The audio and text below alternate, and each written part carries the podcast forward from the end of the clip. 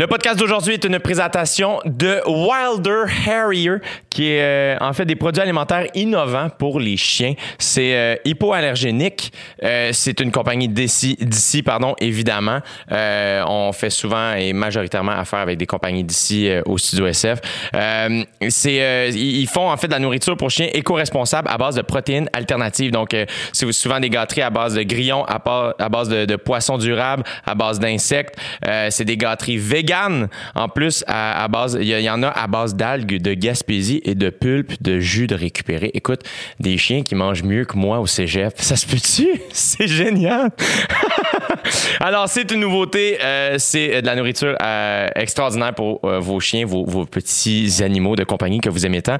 Alors, il y a un code promo, les amis, c'est pour ça que je vous en parle. J20, euh, comme, comme G20, mais J-A-Y 20. Euh, évidemment, là, faut pas se tromper parce que vraiment, vous allez vous ramasser ailleurs. Alors, le site web, c'est monchiensauvelemonde.ca. Vous entrez le code promo G20, J20, J-A-Y 20 pour 20% de rabais sur toute la boutique en ligne. Si t'achètes tout, tu rentres ça, 20 Qui est-ce qui est content? Ton petit chien. Merci, Wilder Harrier. Une production du Studio SF. Salutations groupe, encore une fois, bienvenue à J'ai du temps de discute. J'espère que vous allez bien. Merci énormément d'avoir cliqué sur cet épisode du podcast. Mon invité aujourd'hui euh, est une femme vraiment, vraiment spéciale. Ça a été un, un des épisodes les plus spéciaux, euh, sans rien enlever aux autres évidemment, mais ça, j'ai eu des frissons du début à la fin. Il s'est passé quelque chose, j'ai l'impression, dans le studio SF. Euh, elle s'appelle Michelle Odette. C'est une euh, femme autochtone euh, qui travaille entre autres à l'Université Laval. Elle est conseillère euh, à la réconciliation et à l'éducation autochtone là-bas. Elle, a aussi fait partie de l'enquête sur les femmes autochtones disparues et assassinées, donc la commission qui a eu lieu quelques, il y a quelques années. Une militante depuis sa tendre enfance, euh, mais d'une douceur. euh, elle est. J'en perds mes mots. Ça a été une, rencontre vraiment, vraiment puissante, très lumineuse, remplie d'humanité, de vulnérabilité, d'ouverture à l'autre, de, de force, de, de, de pardon. Merci vraiment d'avoir cliqué sur ce podcast. Puis j'espère vraiment que vous ressentirez ce que moi j'ai ressenti pendant cette rencontre. Euh, bref, je vous en dis pas plus. Euh, bonne écoute. Merci vraiment d'avoir cliqué. Je vous laisse avec la conversation que j'ai eue avec la merveilleuse Michelle Odette. Vous écoutez présentement dans vos douces petites oreilles. J'ai du temps pour discuter. Merci d'être là. Ouais, c'est Jet Stock qui discute. Ouais, c'est Jet Stock qui discute. Ouais, c'est Jet Stock qui discute. Ouais, c'est Jet Stock qui discute. Michelle Odette, Hey, enchantée tout d'abord. ben oui, oui. Et merci tellement d'avoir accepté mon invitation. Euh, je suis désolé que l'invitation soit arrivée dans un, dans un moment tragique. Évidemment, le, le décès de Joyce Echaquan. Euh, mais je te remercierai jamais assez d'être ici aujourd'hui. Wow. C'est vraiment un, un plaisir de te rencontrer. Euh, tout d'abord, j'aimerais que, bon, pour les gens qui te connaissent pas, euh, j'aimerais que tu expliques ton, ton titre à l'Université Laval et ce que tu fais. Et après ça, bon, on parlera évidemment de, de tout ce que tu es et ce que tu incarnes. Ouais. Le plus beau titre, on va commencer avec celui-là, c'est euh, d'avoir donné la vie à cinq étoiles. hein. Dans une légende, euh, on nous dit que nous sommes des étoiles, puis on choisit nos parents. Alors, j'ai été choisie par cinq enfants, deux jeunes adultes et euh, des jeunes ados. Alors, ça fait euh, trois garçons, deux filles. Et je suis Koukoum, grand-mère de deux petites filles. Koukoum. Ouais, ouais, ouais. Quel beau titre. En. Inou, ouais. Nokum. Alors, pour moi, ça, là, c'est le cadeau et la réussite de ma vie. Ça, c'est le titre, là. Ensuite de ça, je, je chausse euh, Est-ce des que, avant qu'on poursuive, Ouais. est-ce que tu est-ce que tu as toujours voulu être une mère? Est-ce que ça a toujours Jamais. fait? Non. Et mes enfants le savent, quand j'étais jeune, euh, garder, pour moi, c'était le meilleur moyen de contraception. fait que, non, ça chiale, ça pleure, ça sent pas bon, ça chigne, c'est constamment collé à un mollet. Mais ça, je suis ado, là. Et euh, après ça, à 21 ans, quand j'ai su que j'allais donner vie, là, je dis, mon Dieu, c'est, ça, c'est, ça, ça vient d'où cet amour-là? je pourrais jamais aimer un autre enfant. J'en ai eu quatre autres, puis l'amour apparaît euh, instantanément. Et euh, moi, j'ai vu, évidemment, j'ai vu mes parents être parents. Et euh, depuis quelques années, j'ai la chance de les redécouvrir comme grands-parents. OK. Mais ma, ma, plus, ma, ma grande sœur a trois enfants. Ma petite sœur accouche présentement. En ce moment, là, j'ai reçu le message texte ce matin. Elle est rentrée à l'hôpital cette nuit. Wow. Donc, elle est en train d'accoucher là. Donc, je pense à elle, puis je l'aime. Mais, euh, et j'ai redécouvert mes parents comme grands-parents. Euh, et ça a été, là, je savais que j'avais des bons parents et je me trouve chanceux à tous les jours. Mais de voir mes parents devenir grands-parents, je t'en parle, j'ai des frissons. Ça a été une espèce de, ah ben évidemment que notre famille est tissée comme ça. C'est que de l'amour. C'est ça. que de l'amour. Eh, En, en quoi ton rôle de mère et de grand-mère pour toi il est différent? Euh, j'ai été maman dans deux périodes, donc mes plus vieux. Et ensuite, euh, maman euh, avec les trois qui sont arrivés, il y a quand même grande différence d'âge, là, entre 27 ans et 12, euh, 13 ans, 12 ans et tout ça. La différence, trop militante, trop impliquée. Je suis même pas là dans mes deux premières grossesses et l'arrivée de Amon et Wapen, même pas présente quand la dent tombe, le premier pas ou les premiers mots. Je suis tout le temps en train de militer à quelque part sur la planète. Alors, je- je- aujourd'hui, je leur dis, ah, je m'excuse, mais ils sont fiers de ce que je fais. J'imagine, oui. Et euh, la deuxième famille, je me suis dit, t'as peu, là, la, la Terre continue à tourner, on est tous et toutes remplaçables. Je vais essayer de savourer.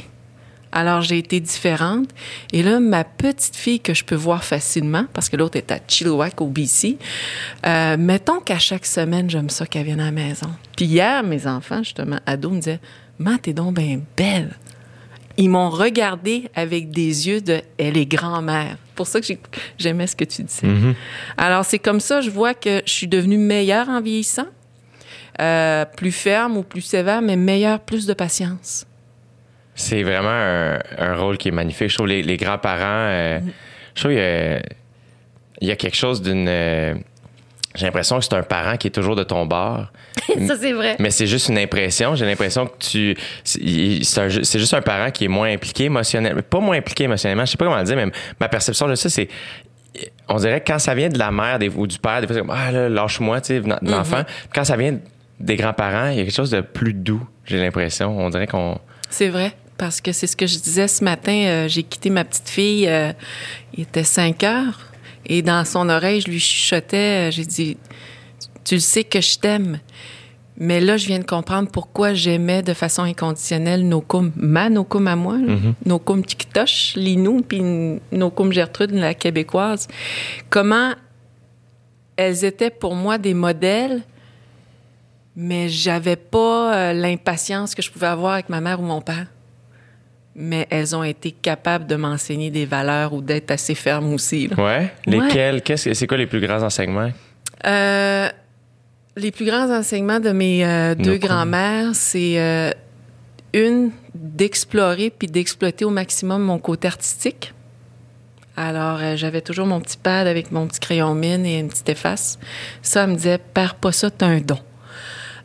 L'autre, le, le plus bel enseignement, c'était euh, dans une période assez difficile. Moi, je vais te protéger, je vais t'amener dans mon environnement. Donc, j'ai fait le tour des communautés Innu, où elle faisait de la traduction là, pour euh, les missionnaires, les curés, et de m'ouvrir sur le monde, de me d'éveiller mon nomadisme qui était là, mais le fait d'être sédentaire à cause de la loi sur les Indiens, elle, elle m'a amené. Elle a dit, let's go. Moi, je t'amène voir d'autres personnes, d'autres mondes, et euh, tu vas vivre à te, te découvrir là-dedans.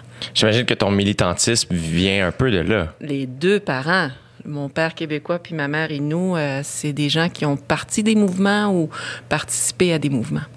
Pour ceux qui ont jamais entendu parler ou qui connaissent pas la loi sur les Indiens, c'est quoi?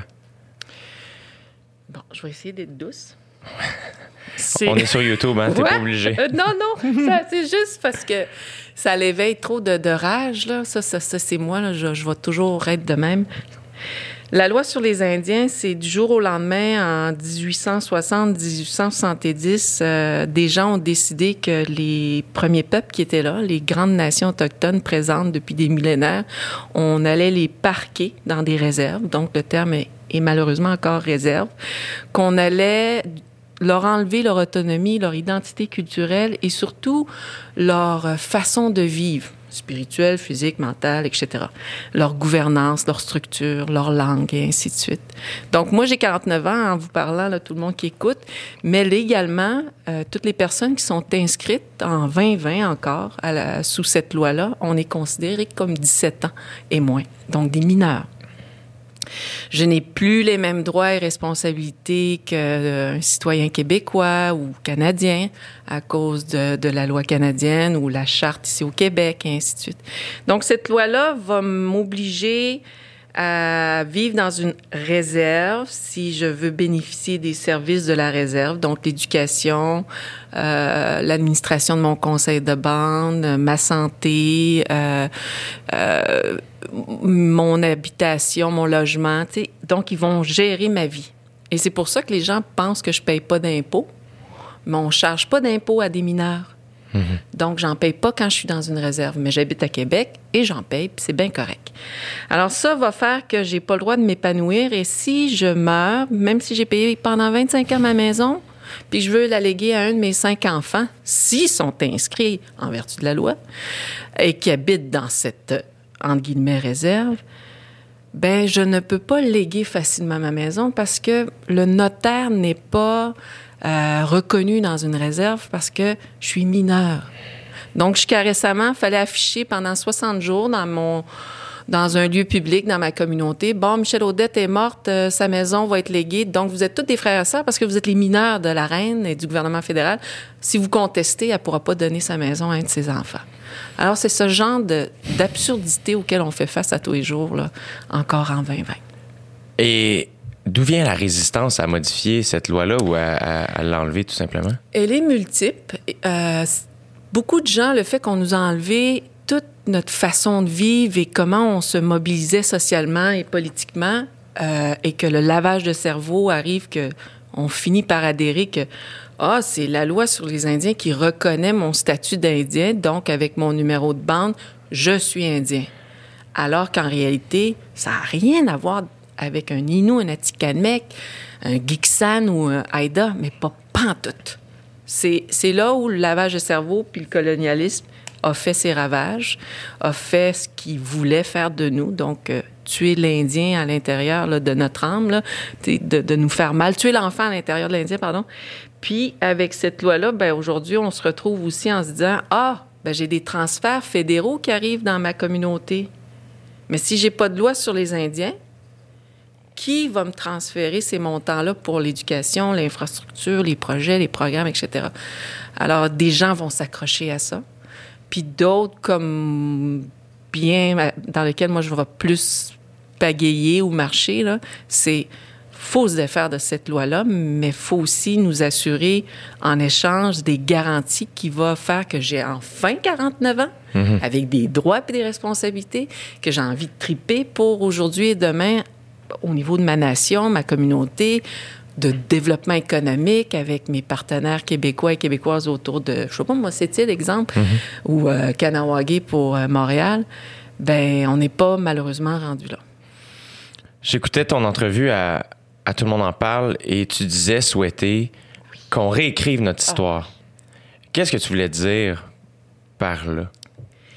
Quand j'étais jeune, j'ai décidé de sortir du ventre de ma mère en plein milieu de nulle part, dans le Labrador. C'est-tu vrai? Dans le train, là. Ils ont fait venir l'hélicoptère. Oui. Dans le train. Elle, quasiment, elle t'a peu, là. Elle s'est retenue. L'hélicoptère est arrivé et, pouf, ils ont trouvé l'hôpital la plus proche au Labrador, à Wabush. Je suis sortie, donc on me ramène dans le train, toute petite, six, six livres, là. Et, hey, madame, allez du côté du train des sauvages mon père, lui, québécois, pouvait faire le choix, mais pas ma mère. Fait que moi, j'ai grandi dans ce train-là jusqu'à l'âge de 11 ans. Chaque année, je prenais le train. C'était chez nous, Chefferville. Et j'étais à Issab, j'allais de l'autre bord. Mais je comprenais pas que l'histoire faisait qu'on... Cette ségrégation, elle était très, très, très réelle dans mon vivant. Puis quand j'arrivais à l'école, à l'école primaire, c'est une école de jour faite par les missionnaires, on m'enseigne pas la vie. On m'enseigne pas ce qui se passe sur la planète. On m'enseigne les sauvages, les mauvais, les bons. Puis plus tard, au secondaire, ici, à Longueuil, j'allais à Monseigneur Parent, on me parlait encore des sauvages, puis je mangeais les, jésuites. On les brûlait, puis on les mangeait. Donc, on m'a appris de mauvaises choses, alors que Citronnette Québec, là, c'est un beau mot inou qui dit à nos ancêtres euh, de- d'ailleurs, débarquez de vos bateaux. Donc, les Inuits étaient tripants, étaient accueillants. On va avoir sauvé des gens du scorbut. Ma mère me disait, la tradition orale disait qu'ils puaient de la bouche.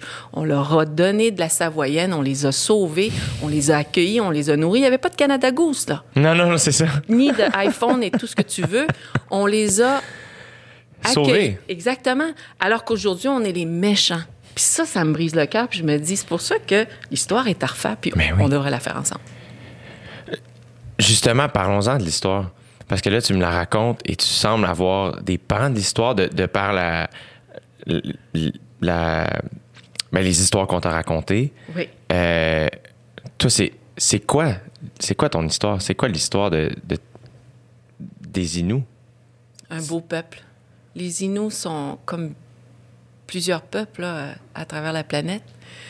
On est un peuple qui rit, qui est résilient, qui est accueillant, qui est taquineux, pince sans rire. On est un peuple qui traîne une grande souffrance, mais en même temps qui sait pardonner, puis qui a envie de pardonner. Visiblement. oui. Ouais. Il y a des artistes là incroyables, beaucoup à Montréal surtout, Ouais. euh, qui sont poètes, euh, qui vont slammer, qui vont chanter, qui vont danser, euh, qui vont accueillir par un festival de musique à chaque année, quasiment une trentaine d'années même. Cashton arrive des Inuits. Euh, arrive des Inuits. Alors, il y a beaucoup de belles choses qui sont pacifiques qui vont arriver de mon peuple.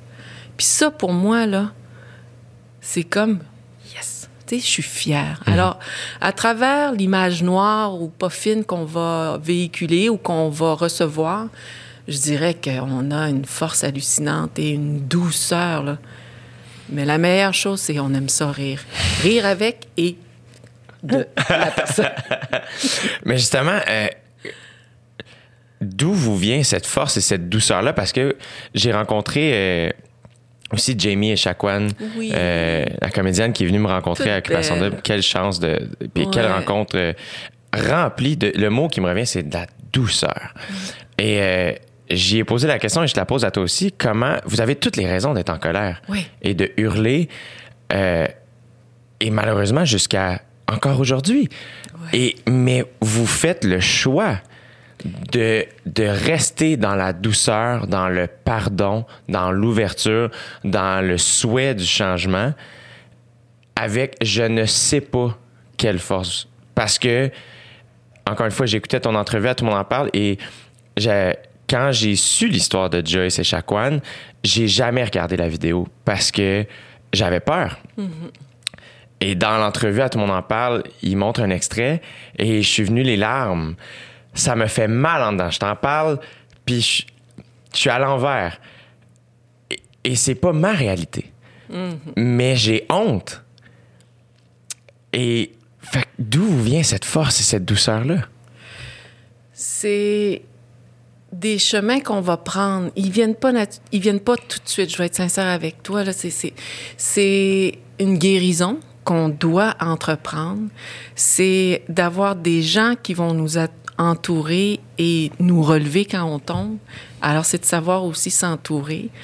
Et euh, on apprend beaucoup par l'observation. Hein. C'est pas une, culture où c'est très euh, en avant magistral puis on écoute et euh, tu c'est t'observes aussi puis t'essayes puis tu te fais ramasser ou tu te fais sourire. Et cette guérison là euh, va se faire parce que j'ai envie de vivre, j'ai plus envie de survivre. Et pour pouvoir vivre, ça veut dire que je me pardonne de certaines ou de beaucoup de choses et je pardonne aussi à l'individu comme je vais pardonner à un système. Ça, c'est plus difficile. C'est clair. Pour le pardonner, je me suis dit, ben, je vais militer. Je vais faire de l'éducation populaire. Si je deviens politicienne, je serai politicienne pédagogue. Si je deviens artiste, j'étudie à Concordia en beaux-arts pour créer plein de militants afin de devenir professeur. là. Alors, tu sais, c'est toujours dans une perspective de comment on peut, dans notre guérison, dans notre chemin, assurer qu'on fait une éducation populaire. Et si je crie tout le temps, je vais faire peur aux gens. Et si je prends juste une avenue dans une approche, ben mon réseau va être très petit. Alors, c'est pour ça que je pense qu'on va se retrouver avec cette approche-là de dire j'ai le choix de crier, mais il y en a d'autres qui le feront. Moi, c'est ça. La douceur va peut-être rassembler plus de gens. Assurément, assurément. Et mais il en demeure pas moins que ça démontre une force qui est gigantesque. Et j'en parlais avec euh, Jamie aussi. Euh, puis ce que j'entends dans, dans ta réponse aussi, c'est que votre existence est politique. Et, euh, Oui. et ça, il y a quelque chose d'injuste là-dedans. Ça, c'est vrai. Ça, c'est vrai. J'ai pas demandé, euh, même si j'ai choisi ma mère et mon père dans la légende, euh, qu'il y ait une ségrégation dès mon premier jour de vie. là. Mais faut croire que c'est le choix que j'ai fait. Si je veux le- rendre doux et beau ou, ou vrai, euh, c'est ce qui fait que quand des histoires où on va voir et entendre et ramener des choses en soi. Avec Joyce, c'est aussi des milliers de personnes comme Joyce qu'on va entendre tout le long de notre vie. Je tombe, puis je crie, puis je pleure, puis je rage. Et euh, c'est là où l'amour, puis l'aide va, va, va nous aider. Mais ça fait mal. Puis c'est là où t'entends des fois des gens tabarnouche. Ben, on dit pas tabarnouche, là, mais parce que j'ai une petite boule noire devant moi, là, le micro. Je vais essayer de rester dans la politesse. C'est là où on perd des sens, mais ça dure un moment. Au lieu de durer une vie ou, ou, ou le cacher sous une consommation ou le cacher tentative de suicide. Puis là, tu dis, yes, j'ai le droit d'avoir mal, citronnette, parce que ça fait hi. Et après ça, tu vois là, tout l'amour des gens autour, tu dis, crème, ça vaut la peine. Tu sais, je vais continuer. Puis je suis pas tout seul, c'est ça l'affaire. Il y a des milliers de gens. Fait que là, des pleurs de joie. Puis mon chum, des fois, mes enfants, c'est correct, maman. Mais je veux pas leur donner trop de, de- de pleurs, mais on se l'autorise. Puis il faut le faire. Mais c'est clair. C'est clair. Et c'est tellement important. Puis, et c'est, c'est ce qui monte aussi dans le sens. Après ça, je pense que toutes les émotions sont légitimes. Après ça, c'est de voir que, comment. C'est la réaction qui vient avec l'émotion, des fois, qui est difficile. Mais encore une fois, j'a- j'admire. Euh, la douceur avec laquelle vous véhiculez ces émotions-là parce que euh, j'ai pas cette gestion-là encore dans ma vie. Et j'aspire à, à ça, tu sais. euh, Je sais aussi que tu as fait partie de la, de la commission le- des, des, des, des femmes euh, autochtones euh, disparues et euh, tuées. Je, je, je, je sais pas si je me suis trompé dans le titre. Là. Je sais que c'est un titre qui est tragique et qui a besoin de C'est plus l'être ça, oui. C'est plus ça qui est important. pour que Ouais. pour que ce soit entendu. Est-ce que ça a changé quelque chose? Est-ce que je- j'en, j'en- j'en parlais avec euh, ton collègue qui est ici à côté, Monsieur Mathieu. Euh, j'imagine que il y a- il devait avoir un côté cérémonial à ce genre de de, de lieu d'écoute, de Ouais. partage euh, pour entendre des, des témoignages d'une dureté euh, inhumaine. Carrément. C'est ce qui fait qu'aujourd'hui, euh, je, je, je, je, suis encore en, en processus de guérison. Tu sais, Joyce va ramener ce qu'on va entendre pendant 33 mois, là, 7 jours sur 7. 7 jours sur 7. Et euh, de, de, de- Pardon, il y a quelqu'un qui m'appelait en même temps que je vous parle. Puis j'ai répondu. Ma fille à Bastia qui va dire Mom, t'es où?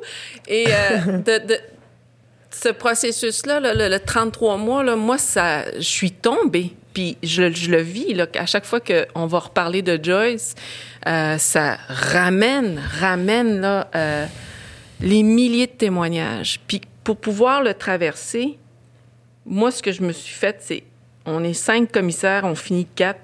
Je te dirais, là-dedans, tu as trois personnes qui ont une formation euh, de juristes, des avocats et des juges.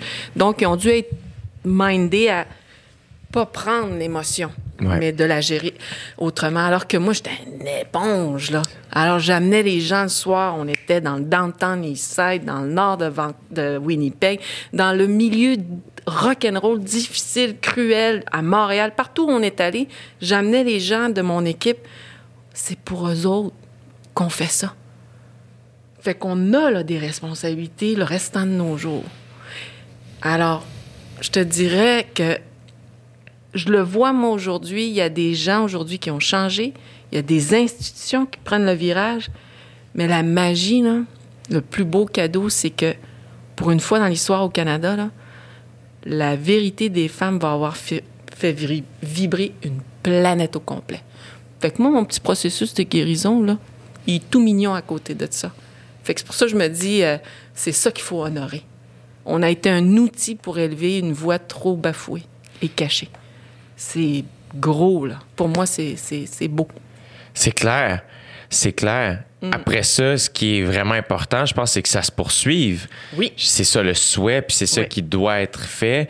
Et malheureusement, encore une fois, on, on a eu un exemple du, du grand manque d'éducation, du grand manque de communication, Mm. du grand manque de respect humain, basic, qu'on est censé avoir les uns pour les autres. Ouais. Euh, donc là, c'est.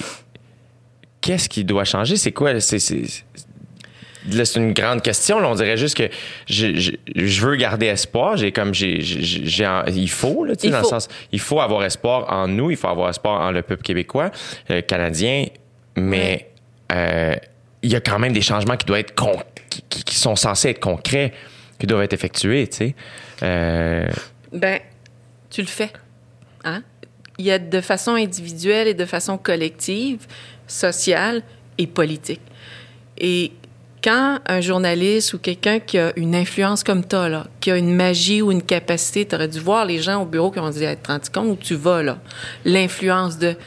Moi, là, ou comme à tout le monde en parle, c'est que vous avez ouvert une, une partie en vous qui nous permet de faire cette éducation-là. Ça, moi, j'honore ça.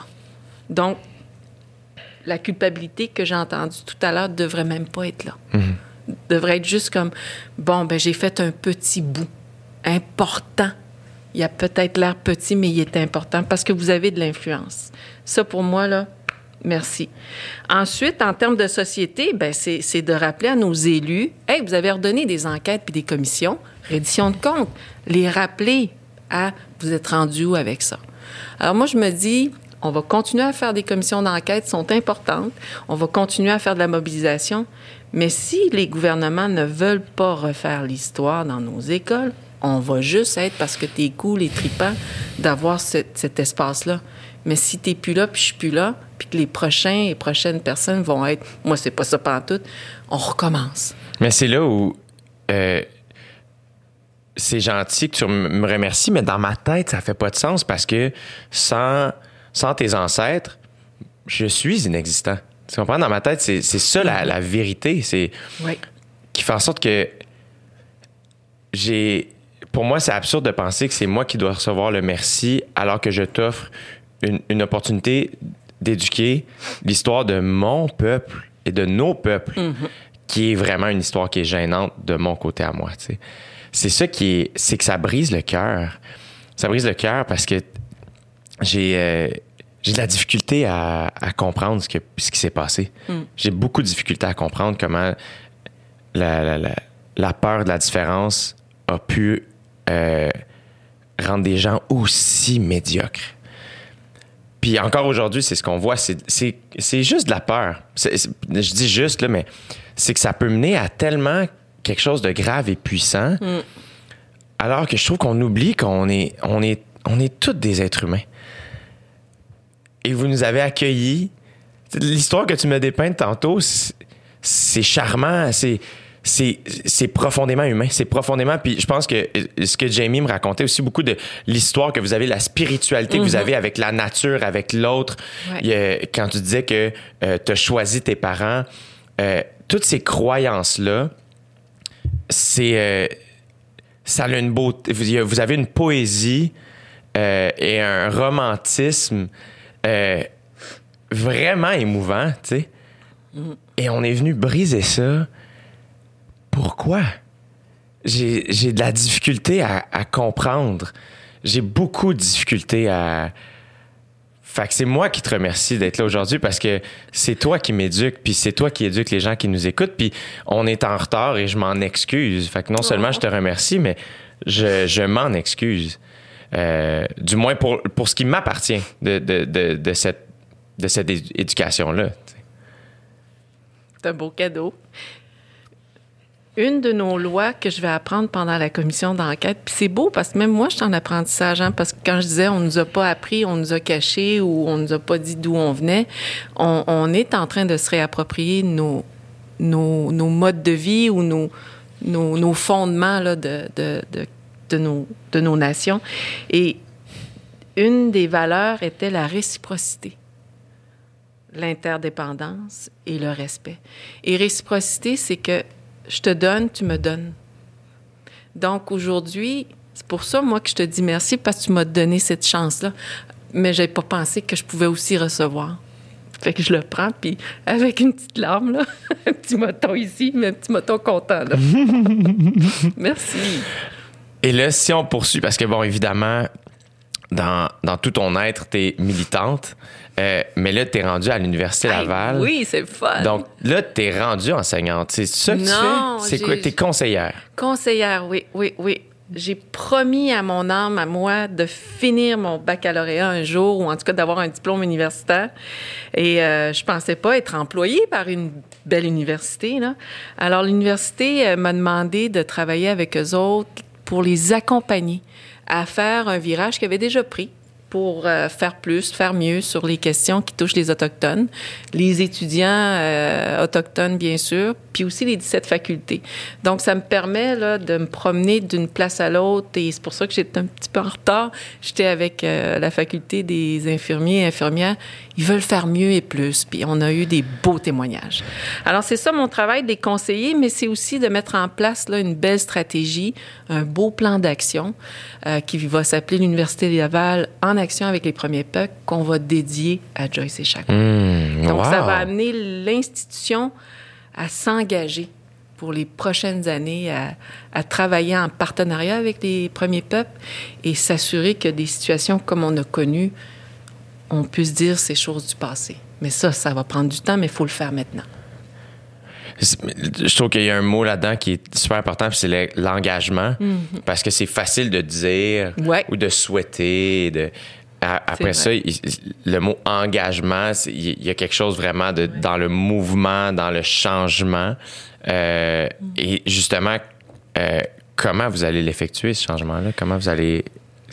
Il se- s'effectue je- la façon qu'on veut le préparer et proposer. Ben, c'est des autochtones et euh, l'université là qui ont réfléchi à les, les comment et les pourquoi. Alors dans ce plan-là, c'est de faire en sorte qu'on s'assure à avoir un centre des premiers peuples, donc un espace pour accueillir les étudiants et étudiantes euh, des Premières Nations et Inuits. Parce qu'en ce moment, euh, c'est pas évident, mais là, il y a la COVID en plus. Donc, de créer cet espace physique-là, entouré d'une expertise qui va répondre aux besoins, ça, c'est fondamental. Ensuite, d'essayer de former, hey, c'est plus gros que cette île, l'Université Laval, c'est 70 000. Moi, je ne savais pas, c'est gros. C'est plus gros que chez nous, là. Alors, c'est d'essayer de former à moyen et long terme tout le personnel, les professeurs et tous les étudiants qui vont là, peu importe euh, le programme, sur les questions qui touchent les Autochtones, parce qu'éventuellement, on sait qu'ils vont être touchés, confrontés ou amenés à travailler avec euh, des questions qui nous touchent. Là. Alors ça, c'est c'est des beaux rêves, puis évidemment, de développer des partenariats plus solides. hein. On demande beaucoup des choses sur les Autochtones, mais des fois, on n'est même pas assis à la table pour échanger. puis C'est de- ça. ça, ça serait cool. Ça, oublie ça. Alors, c'est d'amener des partenariats euh, officiels avec l'université. Alors, il y a cinq grands axes là, dans lesquels euh, je tripe bien raide. là. Ouais. Ouais. Fait qu'on va annoncer ça le 1er décembre. Ah mon Dieu, fait que c'est là, là. Ah, t'es, euh, ouais, c'est, c'est quasi scoop, là. Oui! Ouais, ouais, ouais. Extraordinaire, mais là, ça, j'imagine que ça, ça, ça, ça donne, ça, ça aide à respirer un peu mieux, j'imagine. ce- ce- Mon, mo- mo- moi, ça, ça Ouais. c'est- quand, quand, quand mon amoureux me dit, euh, je sais pas si t'as remarqué, et des gens aussi via le Zoom, là, faut, faut le faire, que j'ai l'air d'avoir des yeux qui brillent à cette heure, d'avoir des épaules plus, euh, plus légères, euh, d'avoir euh, un visage plus euh, calme. Euh, ça démontre que mon milieu de travail euh, me fait vivre de belles émotions, alors que l'autre, je vivais l'émotion. Puis je regrette pas du tout, là. Mais euh, c'est pour ça, quand je suis allée à Laval, je leur ai dit à mes patrons, patronnes, je vous donne une petite robe rouge. Moi, là, c'est mon gage. Si vous voulez qu'on travaille ensemble, puis qu'on rame ensemble, on va honorer la vérité des femmes qui ont partagé à l'enquête. Dans vos programmes, dans vos façons de faire. Alors, euh, ils ont dit oui. Fait que ça m'a comme Mais c'est, évident. La, la, la commission, comment t'as fait pour passer au travers, justement, toi qui es une éponge, qui absorbe ça, et avec raison, parce que c'est, pas l'histoire de gens inconnus. Non. C'est l'histoire de ton peuple, c'est l'histoire de tes, tes sœurs, tes, tes, tes, tes comparses, tes amis. Euh, qu'est-ce qui t'a, qu'est-ce qui t'a aidé à, à être ici devant moi aujourd'hui? Je me suis entourée de femmes et d'hommes, donc des cocums spirituels, qui ont vécu ou qui sont encore euh, victimes, mais aujourd'hui des femmes, euh, des modèles là, qui ont dévictimisé euh, tout ça, là, de, de Québec à Pénélope et de, j'allais dire, BC, Vancouver, dans le temps Eastside avec euh, Bernie. Donc, elles étaient mes grand-mères spirituelles pour m'accompagner. Donc, ce sont les, les, mentors les plus informés de c'est quoi une violence coloniale ou etc. Ensuite, je me suis entourée de, santé, euh, je veux dire, plus, plus psychologue et travailleuse sociale et d'une équipe Québec de gens autour de moi, là, à tous les soirs, fallait qu'ils me fassent rire. Fallait, pour pas que je revienne lourde. Et quand j'arrivais une semaine, une semaine à Québec, mes enfants savaient et euh, mon partenaire, ça pouvait me prendre une journée avant de ouf, revenir la conjointe, la maman, la tannante, la chialeuse, la cool, la, la- la commissaire, mais plus sédentaire pendant cinq jours. Là. Et euh, ouais, mais ce sont des amis, une famille, puis une expertise psychosociale et autochtone qui vont m'avoir aidé. J'aimerais ça que tu me parles de tes, tes deux guides, tes deux. Tes appelles-tu tes nokum? Oui, mes nokum, oui. J'aimerais ça que tu. Comment tu les as rencontrés? Qu'est-ce que. Qu'est-ce qu'elles t'ont Ah, appris? Que- comment, euh, c'est quoi l'histoire de ces femmes-là? Quand on fait de la politique ça, communautaire ou ou gouvernement, j'imagine, ça doit être la même affaire, on émet hein, des idées, puis des, on voit pas le- le- le résultat nécessairement. Et euh, deux, trois femmes sont venues me voir, j'étais toute jeune, on avait le droit encore de fumer dans nos bureaux, euh, c'est la rue Sainte-Catherine à Montréal. Je suis présidente de Femmes autochtones du Québec, puis il y a trois belles femmes qui rentrent. On allume, il y a une roule ses cigarettes, et on fume, puis on jase. Ils me présentent un projet. Ils veulent partir une maison d'hébergement. Puis là, moi, dans ma tête, je- quel programme, quel financement. Je capote, là, tu sais, je suis vraiment cartésienne, ce qui n'est pas mon style, mais là, oui, je l'étais. Mais elles sortaient, elles l'ont dit, on a créé un projet dans notre cave, mais on aimerait ça, que ça, soit vrai. Puis on le sait que ça va être vrai. Ben c'est vrai. Aujourd'hui, 10, 15 ans plus tard, ils ont à peu près huit projets en, en branle. Ils sauvent des vies, ils mobilisent du monde, ils brassent du monde, ils changent du monde. Ils m'ont sauvé deux fois. Euh, maison d'hébergement pour femmes autochtones en difficulté, puis cinq autres projets, etc., etc. Et c'est là où j'ai dit, Pénélope, peux-tu me guider? Elle dit, ah, ben non, t'es ma mentor, toi. Non, non, oublie ça, toi. Alors, elle, elle a accepté. Le- la réciprocité. Oui, ben oui. Ah, j'ai pas pensé à ça. Et Bernie, Bernie, j'ai toujours été euh, en admiration. Elle doit faire 4 pieds 5, genre, ou 10, là, mais toute mignonne, toute petite, mais on en a peur. Puis, euh, toutes les deux viennent de la communauté euh, des deux esprits. Et Bernie, a, elle a un vécu euh, hallucinant. Tu juste dans sa famille, il y en a qui sont disparus, assassinés, retrouvés morts. Euh, euh, le fléau de drogue va avoir tué ses frères et sœurs, etc. Sa mère, elle a tout vécu. Et quand elle a su que j'étais commissaire, elle m'a appelé. Puis elle m'a crié après. Puis moi, c'était mon idole. Là. Faisait depuis 2001, je la connaissais de loin. Hey, je- je- j'écoutais ça, mon English était rouillé. Et euh, je dis, attends un peu, là, on va se rencontrer. Et quand je suis allée à Vancouver, j'ai dit, euh, au lieu de me crier après, là, parce c'est vrai ce que tu me dis, là. C'est vrai, là. Peux-tu me guider? Ben, ça a été euh, mon ombre, mon devant, mon à côté, mon lève-toi ou arrête-toi. Alors, ça a été des femmes hallucinantes, puis elles le sont encore, là. est-ce qu'il y a toujours eu ce partage-là entre les différentes communautés autochtones? Te dirais que oui. Je te dirais que oui, dans bien des domaines. Euh, des fois, on va avoir nos divergences puis nos, nos, nos, chicanes. Hein? C'est, humain. Mais il y a toujours quelque chose qui nous rassemble. Puis l'humour, la culture, l'amour. Hein? J'ai des enfants avec un Wendat. Euh, il y a des nations qui vont. J'ai eu des enfants avec, avec une autre nation. Alors tu dis, il y a des choses qui nous ramènent ensemble. Il y a des fondements là, communs, des valeurs communes qui nous ramènent ensemble. Puis après ça, de façon naturelle, on dit, ben ça, moi, je vais retourner plus dans ce que moi, je crois. Alors oui, oui. Puis beaucoup même. J'imagine que des événements comme la commission, euh, aussi, ça rallie les différentes nations. C'est les deux. Ça nous rallie, ça nous divise, mais ça, c'est, c'est, c'est... Quand je dis divise, c'est parce que on va avoir peur d'être sous-représenté tellement que c'est vaste comme chantier et que les besoins sont grands et que c'est souvent... On fait ça vite. Hein? C'est une demande euh, politique dans un mandat très court. Alors, on sait que des gens du Nord vont être moins sollicités ou interpellés. C'est là où ça va diviser. Alors, c'est d'être original, de, de trouver des façons euh, qui vont accommoder et ou qui va aller chercher euh, ce silence qu'on a trop longtemps tassé, là, qui ne devrait pas être silencieux. Mais sinon, le rassemblement, de voir, quand je l'ai dit tantôt, qu'on va avoir ébranlé une planète au complet, là, ça, pour moi, c'est un grand rassemblement qui a fait ça. Comment tu t'es ramassé à la tête de la présidence? euh, parce que tu disais que t'étais, ça, ça fumait encore en dedans. Euh, donc, si je fais le calcul, tu étais dans ta vingtaine, là, jeune vingtaine. 28 ans. Comme- 27, 28 ans. Tu sais, euh, euh, comment tu t'es ramassé là? À la Femme autochtone du Québec, Oui. je travaillais au Centre d'amitié de Montréal comme réceptionniste, puis euh, j'étais à l'Université du Québec, puis après ça à Concordia.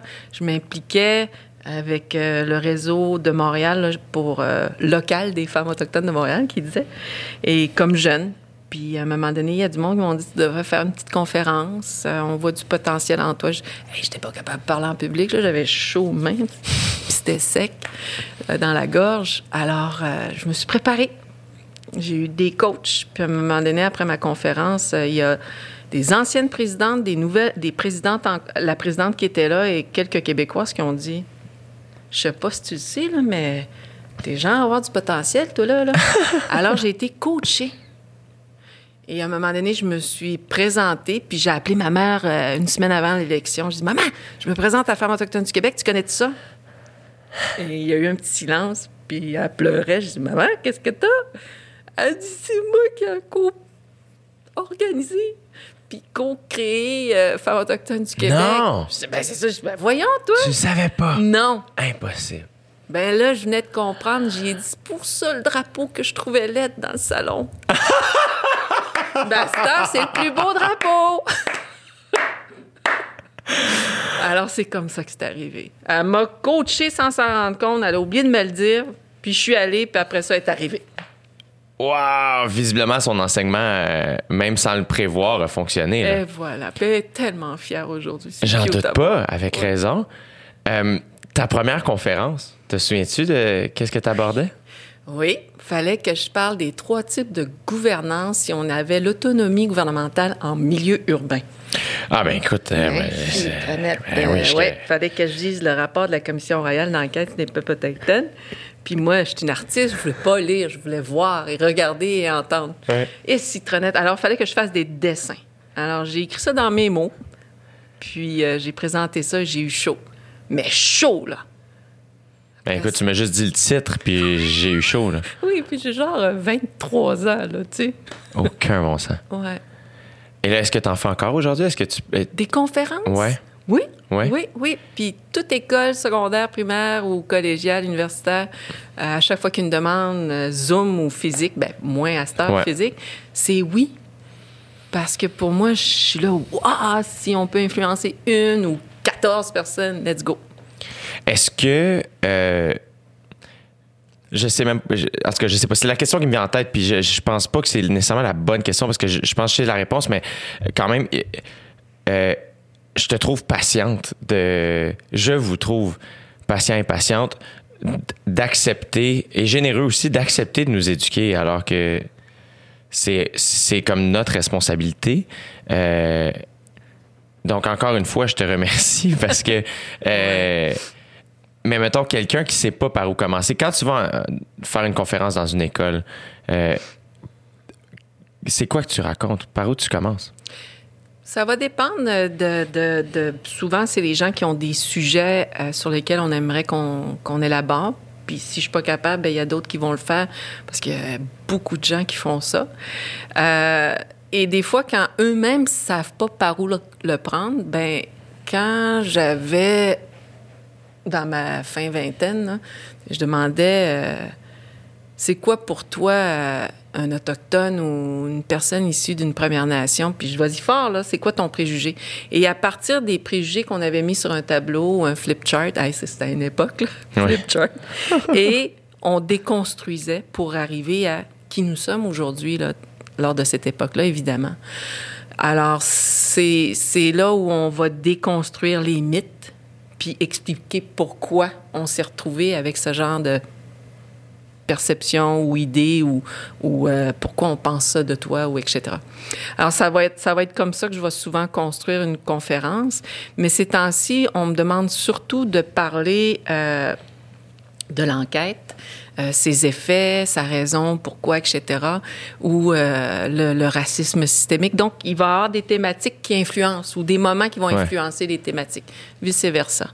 Mais le plus tripant, là, c'est quand on voit ces jeunes-là, euh, puis pas autochtones, là, devenir les ambassadeurs, puis brasser leurs institutions pour qu'on on oblige une meilleure information et formation. Tu dis, si, très net, j'aime ça. Puis ça, c'est pas juste à cause de moi, là, c'est, c'est un peu tout le monde. Alors, euh, Mais j'ai l'impression qu'il suffit d'entendre votre histoire, puis on peut pas être froid. et la vivre. C'est ça. quand tu la vis, c'est encore plus fort. Un Québécois tantôt, professeur, qui m'a dit Je suis ignorant. Je com- comprends rien. Mais quand on m'explique puis que je le vis, ça pogne, ça, ça punch. Puis après ça, tu dis Ouais, ouais, si je peux influencer la, relève par mon pouvoir de professeur ou la magie que j'ai comme prof, ben, euh, ouais. Mais il a dit la même affaire. Il trouvait que j'étais patiente. Il y en a qui ne le sont pas, puis je vais le dire aujourd'hui. Pourquoi des gens vont bloquer des routes? Pourquoi des gens vont manifester ou faire des grèves de la faim? Pourquoi des gens vont crier plus fort que moi? Ben, ils ont atteint leur limite de patience. Moi, ma limite d'impatience, je l'ai vécue en dépression, en, en burn-out, en, en, en plus vouloir le goût de vivre. Ben, ça me tente plus d'aller là. Fait que quand je perds patience, ben je respire. Je me donne des outils pour rester après ça dans la zone que j'aime mieux. T'appelles Nokum Bernie. Je texte nos Bernie, c'est plus vite. À texte Nokum Bernie. Ben, qu'un, C'est la plus in des in. ça va vite, c'est instantané. Euh, Euh, J'aimerais ça avoir un. Que tu me racontes. euh, Parce que euh, tantôt, je te disais que vous avez une poésie, vous avez un romantisme. Euh, dans ton enfance, euh, j'aimerais ça avoir une. une- M'imaginer c'était quoi grandir chez vous. Ah, c'était le fun.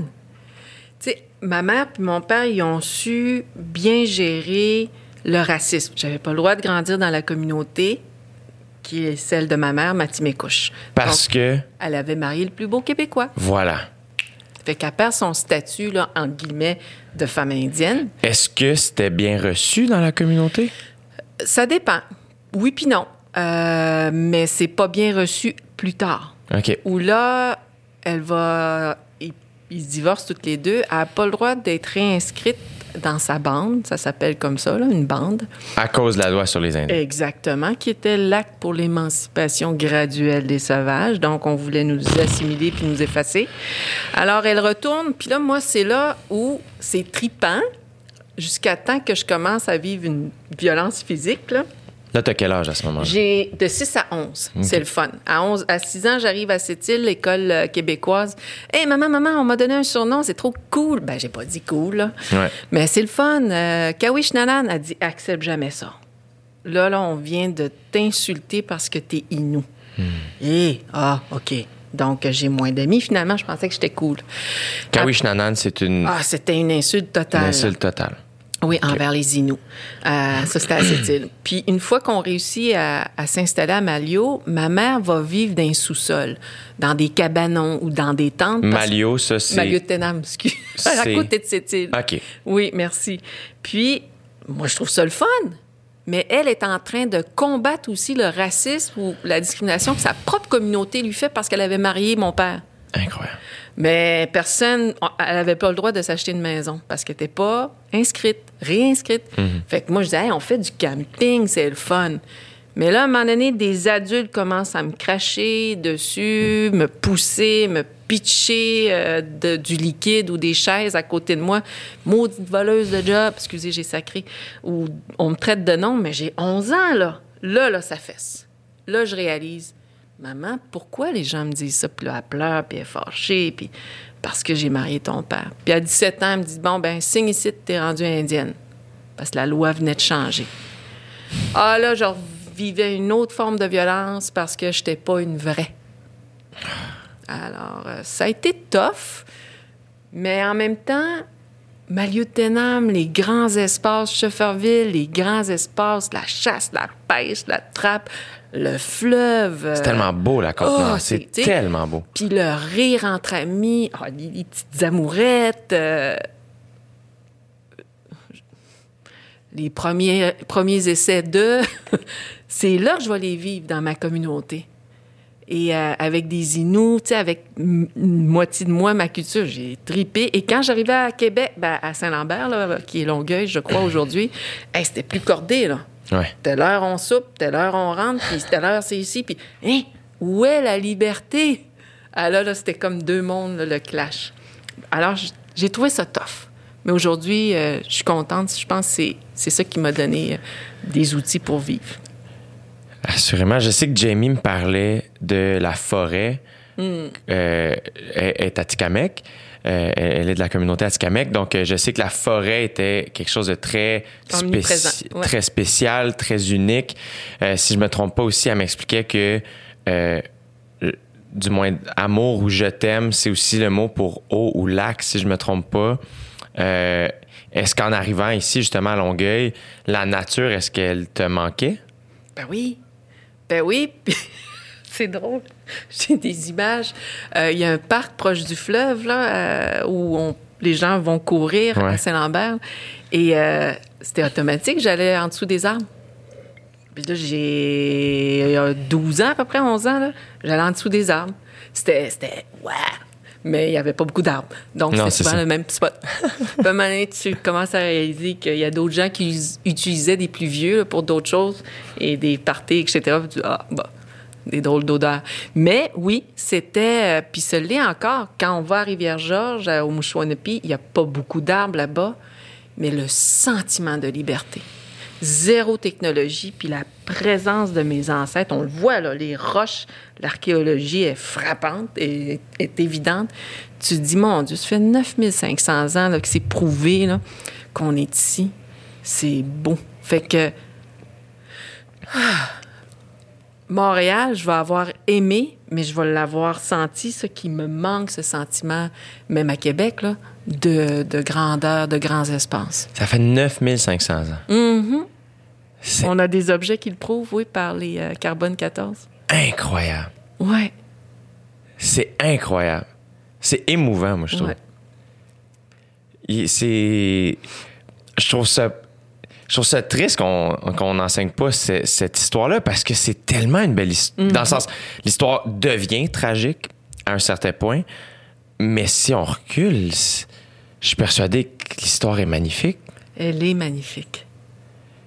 Elle est généreuse, elle est accueillante, elle est, euh, elle est mystique. Euh, on parle de mammouth dans nos récits. La tradition orale, là, Incroyable. Puis tu as des Québécois anthropologues qui ont dit ça doit être des mammouths parce qu'ils parlent d'une grosse bête poilue avec telle corne. Et... fait qu'on était très présents, là, puis on l'a gardé. Alors, les gens vont dire légende, là, moi je dis récit. Ouais. J'adore ça. J'adore ça. Euh, Qu'est-ce que.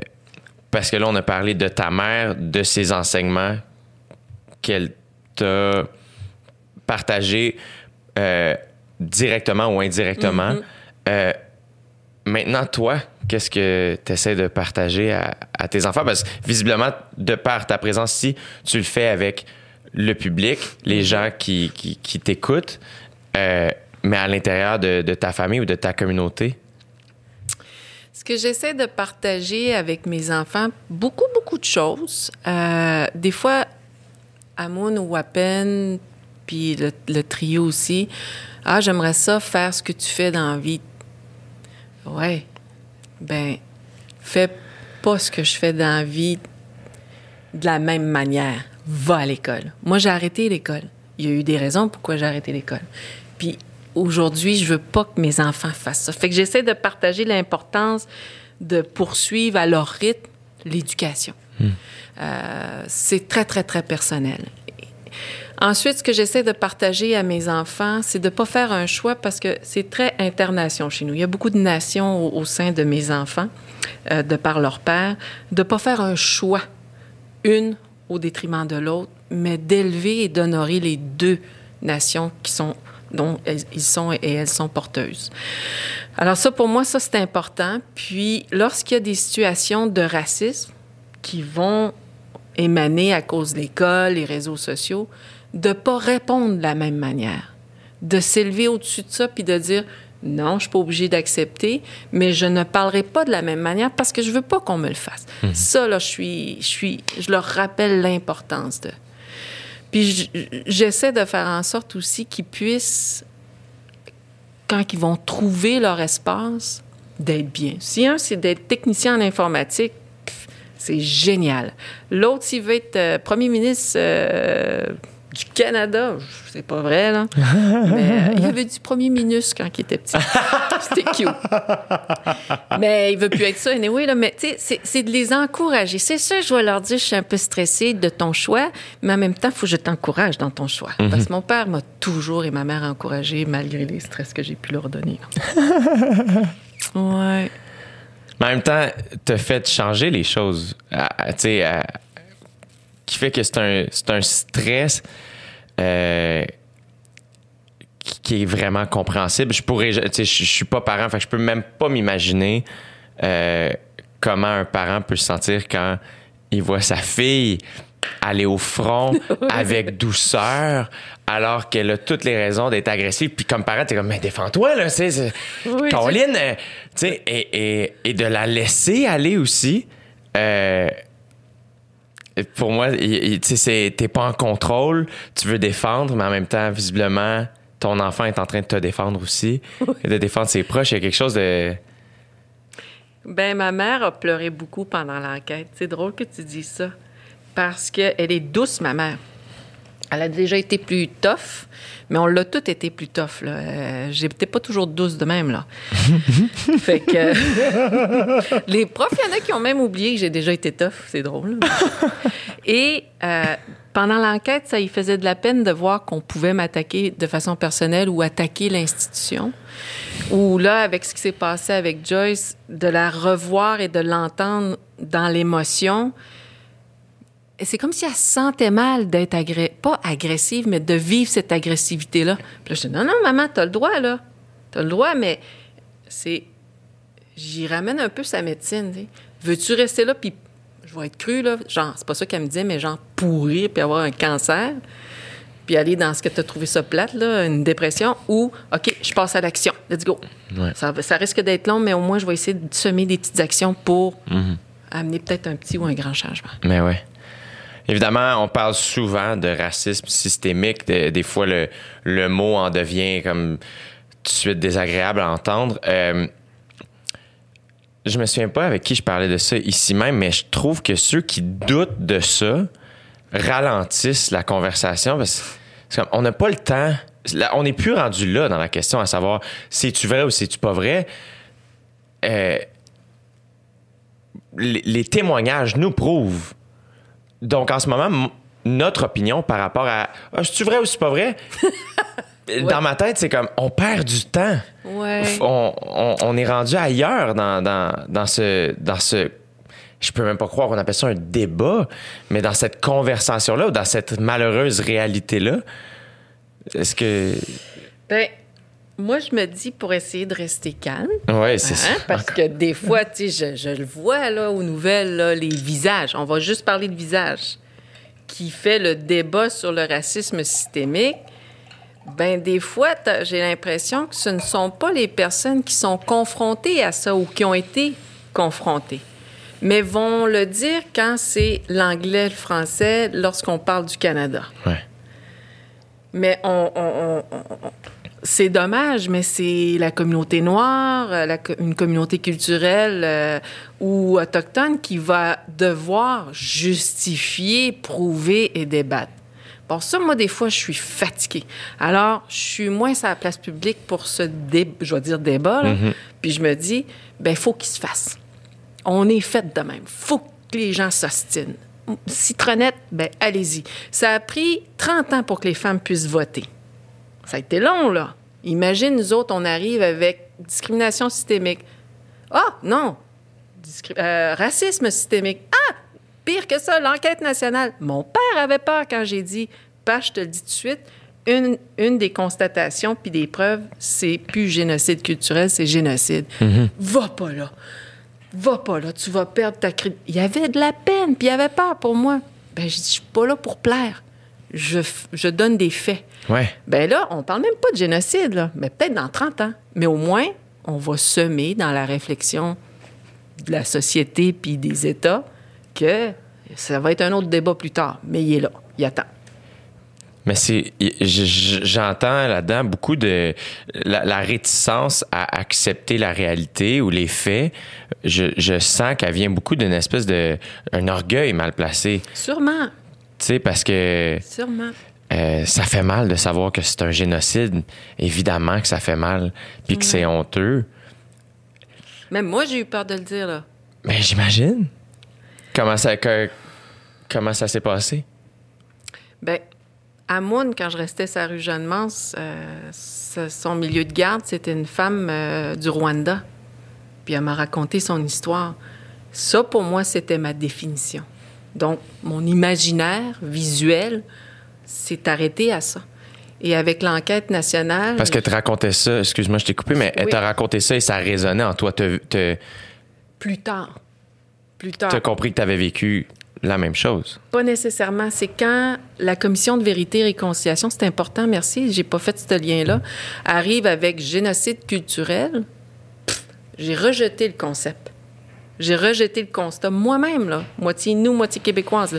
Voyons donc! Là, avec Radio-Canada, j'essayais d'être poli lors des entrevues TVA ou en tout cas les, les- les postes au Québec. Ben non, parce que j'avais même pas fait mes devoirs moi-même. Ou c'est quoi la définition? Et quand l'enquête, on est là sur un petit post-it au début, génocide culturel, t'es comme commissaire, peut-être qu'on va le prouver, peut-être que pas.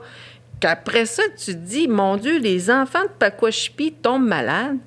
Dans les années 80, 70-80, traversent la rivière, disparaissent. 40 ans plus tard, sont où? Pas un, mais une dizaine d'enfants. Après ça, tu te dis, hein, c'est pas juste une dizaine, c'est une quarantaine au Québec d'enfants qui sont disparus. Ah ben, citronnette, ça tombe dans la définition de génocide. Enlevant un enfant d'un milieu, puis le mettre dans un autre milieu. Après ça, hein, stérilisation forcée, hein, déportation forcée, hein, hein. Ben voyons, dans cette même communauté-là, il y a quatre formes de génocide qui pourraient être euh, nommées. Puis après ça, tu multiplies ça par le reste de tous les témoignages à travers le Canada. Tu te dis, ouais, peut-être que l'État avait une stratégie de faire en sorte que on va exterminer ou tasser ou diminuer euh, euh, les nations autochtones. Alors, après ça, c'était d'aller chercher des gens qui parlent le jargon juridique, mais aussi français et anglais, qui amènent ce débat-là. Parce que si c'était moi, ben, je vais me faire, comme dit Bernard, euh, j'ai oublié son nom de famille, un ancien ministre euh, conservateur.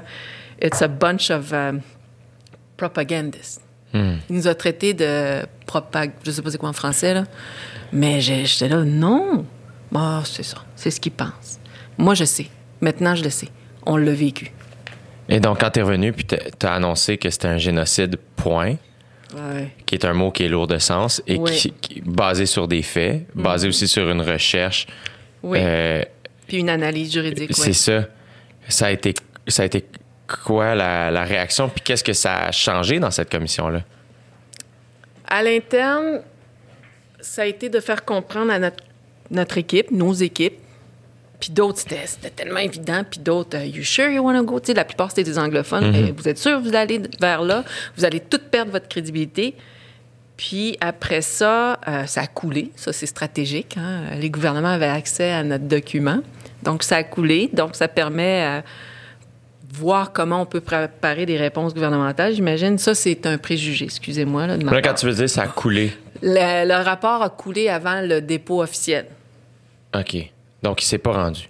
Il- il- à quelques jours avant de se rendre. Donc, les gens des différentes institutions savaient qu'on allait parler du génocide. Alors, ça a coulé, ça a spiné, ça a fait OK. couler dans Ouais, ouais, OK, parfait. Alors, tout ça pour dire que euh, on va avoir des endroits qui vont complètement rejeter. D'autres vont faire Oh, OK, ils ont enlevé le mot culturel qui est socialement plus acceptable quand la commission de vérité et réconciliation sur les écoles résidentielles va avoir nommé ça. Là, on parle de, puis on explique pourquoi, puis on a une juriste, avocate québécoise et son équipe qui dit pourquoi. Alors, euh, en anglais et en français. Fait que moi, ce que ça me dit, c'est qu'on vient d'amener un outil à ceux et celles qui prétendent que oui et à ceux et celles qui prétendent que non, puis les indécis. Bon, maintenant, vous l'avez, l'outil, avec des preuves. Continuez à réfléchir, à débattre, à instruire ou à croire ou à décroire, mais on vous a donné des preuves. Ça, c'est, ça vous appartient. Puis ça, c'était mon devoir de le faire. T'as les Nations Unies qui ont réagi tout de suite. T'as l'Organisation interaméricaine qui a réagi tout de suite en disant Ouais, bon, ben, peut-être qu'on doit regarder euh, ce que le Canada doit répondre aux prochaines rencontres euh, onusiennes ou interaméricaines. Fait que c'est pour ça que je dis qu'on a fait bouger une planète. Mhm. Est-ce que ça fait plaisir aux gens? Non, c'est normal, ça dérange. Mais au moins, sur le plan juridique, social et politique, puis mouvements sociaux, il y a un outil qui existe pour réfléchir. J'imagine que à ce moment-là, tes parents, comment ils ont réagi, j'imagine? Ma mère pleurait, elle me dit T'es courageuse, c'est ça qu'on vit. Puis c'est pas dans. euh, C'est pas. Il y a toutes sortes de formes de génocide. Tu sais, c'est pas mourir massivement d'un coup sec. C'est à petit feu et à long terme, mais pour être sûr que ça ne revienne plus. Et du côté de ben, mon père, ben, il y a eu peur, mais le jour où on a remis le rapport, là, il y avait bien plus de larmes que ma mère. De, de fierté, puis de, tu sais, de marcher à côté de sa fille, puis d'assumer que sa fille, elle a fait un choix. Fait que ça, pour moi, je je suis contente qu'il soit encore là. Mais le choix de la vérité, C'est, ben oui, oui, mais tu sais, quand ça dérange la vérité, ça crée des, des divisions, des déchirures. aujourd'hui, j'imagine que tu te réjouis d'avoir fait ce choix-là. Ré- réjouir, pas vraiment, mais je comprends ce que tu veux dire. Évidemment que c'est un choix qui est difficile à faire. Oui. je me réjouis évidemment pas de la situation Oui, que tu exposes. Ça m'a fait sourire, puis je suis pas mieux, là. C'est sûr que ça paraît pas dans le son, là. Peut-être dans le YouTube, mais on a pleuré de fierté. Les Québécoises qui ont participé à ce document-là, puis euh, l'équipe, puis euh, c'est toutes des juristes, puis moi, la militante, puis ils me disaient toutes non, on peut pas, ou non, c'est pas faisable. Puis j'ai poussé, poussé, j'ai dit, arrêtez de penser qu'on peut pas. Puis que après ça, t'as Kaya, l'an- l'ancienne commissaire, qui dit euh, I hope you know it's because of you. Ben, j'ai dit Probably, mais si toi, tu m'avais pas aidé, j'aurais été tout seul puis ça aurait pas bougé. Puis Fanny qui me dit J'espère tu sais que c'est à cause de toi. Je dis Si toi, t'avais pas fouillé dans nos preuves puis signé ce document, j'aurais beau dire Je pense qu'on a quelque chose ici. Je pense que c'est collectivement Alors, j'ai voulu repartager cette fierté-là ou cette Mais ça revient, à, ça revient à ce que tu disais tantôt, euh, la, la puissance individuelle. Oui. Donc, ça Oui. partait de toi. Évidemment, tu as probablement inspiré les gens autour de toi et les personnes autour de toi à, à te suivre là-dedans avec leur force et leur connaissance à eux et elles, qui a fait en sorte que chacun, vous avez fait ce choix-là individuellement et Oui, finalement, vous avez fait. Ça a fait influencer la, la planète au complet. La planète au complet vous a regardé finalement, mais ça a parti d'une personne qui finit par choisir de dire la vérité, tu sais. Nous avions fait le choix collectivement, mais on s'était pas donné les outils pour que ça bouge. Puis moi, là, quand ça bouge pas, ça me dérange. C'est là. Là, ça, je vais le prendre, ça. Donc, oui, là-dessus, oui. C'est des femmes qui ont des témoignages. OK, mais là, tu fais quoi? Arrêtons de rester assis. On le met dans le rapport? Non, non. On le met, mais avec des preuves. Là, une, jour- une journée, mettons, de témoignage, comment ça fonctionnait ce- à ce moment-là? Quel courage. Premièrement, c'est du courage pour ces personnes-là. 40 ans de silence où c'est des gens qui ont, qui, ont, qui ont pris toutes les places publiques pour expliquer ça. Donc, on avait un, mix de personnes qui venaient parler. Comment ça ressemble? C'est qu'il y a toute une préparation euh, des gens qui vont aller sur le terrain avant, rencontrer les familles, leur demander quel type de témoignage qu'elles voulaient, d'approche, et ainsi de suite, tant psychosocial, spirituel et euh, est-ce que c'est en public, privé ou écrit. Et après ça, euh, les gens à l'époque disaient Ah, ça va être très protocole. Non, non, non, c'est des gros câlins. Puis, et c'est là qu'on nous enseigne la réciprocité. Donc, on les accueille et la personne venait accompagnée de plusieurs ou juste une personne. Et si c'était public, on lui laissait le temps qu'elle voulait pour parler, dans la langue de son choix, autochtone, anglais ou français. Et euh, elle était entourée de, de, de, de gens, mettons, si c'était des aînés qu'elle préférait avoir ou un ex de la GRC. C'était vraiment à respecter. Après ça, on lui donnait un petit cadeau, parce qu'elle nous a donné un cadeau, sa vérité. Et on lui donnait euh, des, des, des cadeaux qui, qui viennent de différentes nations pour lui dire merci. Et euh, avec ça, nous, on va essayer de développer des questions pour euh, les institutions que tu as soulevées ou mentionnées. Euh, alors, c'est dans l'émotion beaucoup, dans la spiritualité, des fois dans le par où je pogne ça, hein, parce que c'est tellement gros. Et par la suite, les gens quittent. On espérait, puis ça, je, je- des fois on l'échappait, des fois on l'avait, que toute l'équipe pouvait encore l'accompagner pour les six mois qui allaient suivre l'équipe qu'on appelle de santé euh, communautaire ou des gens du milieu pour être sûr que la plaie soit. Parce qu'ils réouvraient une plaie, là. C'est clair. Ouais. Et des fois, les gens tombaient. fallait les sortir quasiment en ambulance, tellement que c'était trop. Puis d'autres, euh, tu les vois dans les réseaux sociaux, euh, ils ont réouvert des dossiers, ont trouvé des réponses. Euh, d'autres ont- sont devenus des leaders. Fait que là, tu as, toutes sortes de, de- de succès ou de tristesse, mais ça ressemblait à ça une journée. Et c'était intense C'est sûr. intense. Puis des fois, on se faisait attaquer.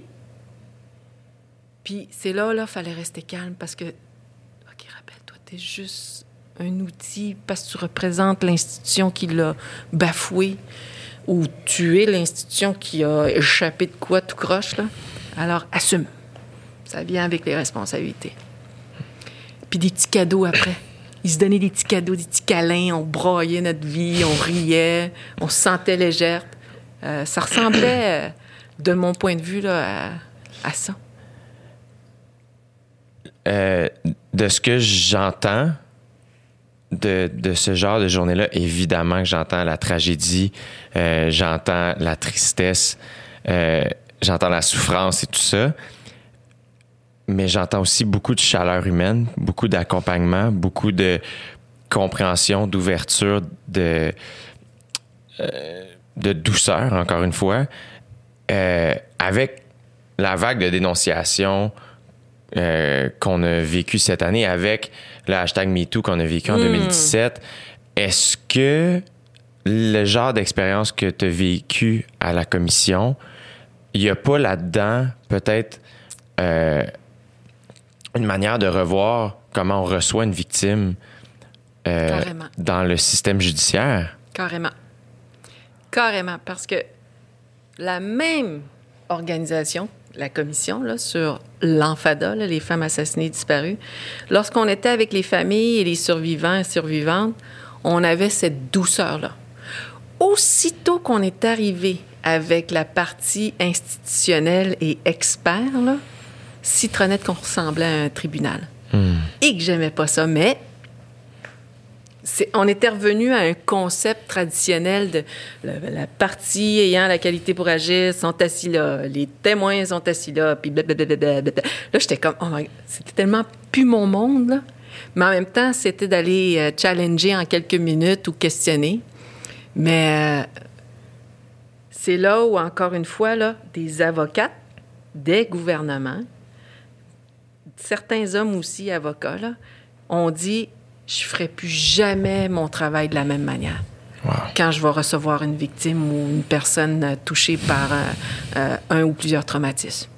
Vous m'avez enseigné, vous m'avez ébranlé, vous m'avez sorti de mes zones de confort, vous m'avez euh, dérangé. Mais maintenant, là, quand je travaille, puis des fois, j'en voyais avant la COVID là, à l'aéroport, en anglais surtout, regardez là, ce qu'on a fait. Je vais vous envoyer, on a, on a viré de quoi là, de, de bord en bord à cause de votre approche. Ah, intéressant.